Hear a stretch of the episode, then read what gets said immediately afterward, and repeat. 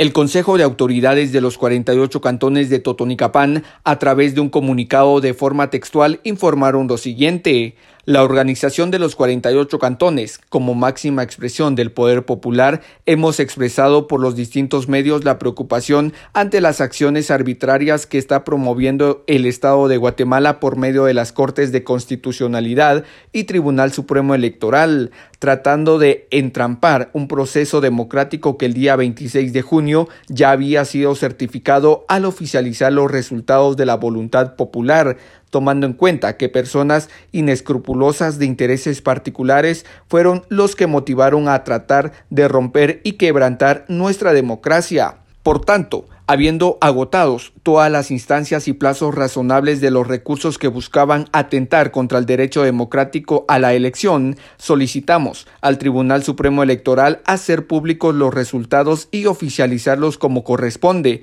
para recuperar el Estado de Derecho y dar certeza jurídica al proceso electoral de forma inmediata. Desde Emisoras Unidas de Totonicapán informa Jimmy Chaclán, primera en noticias, primera en deportes.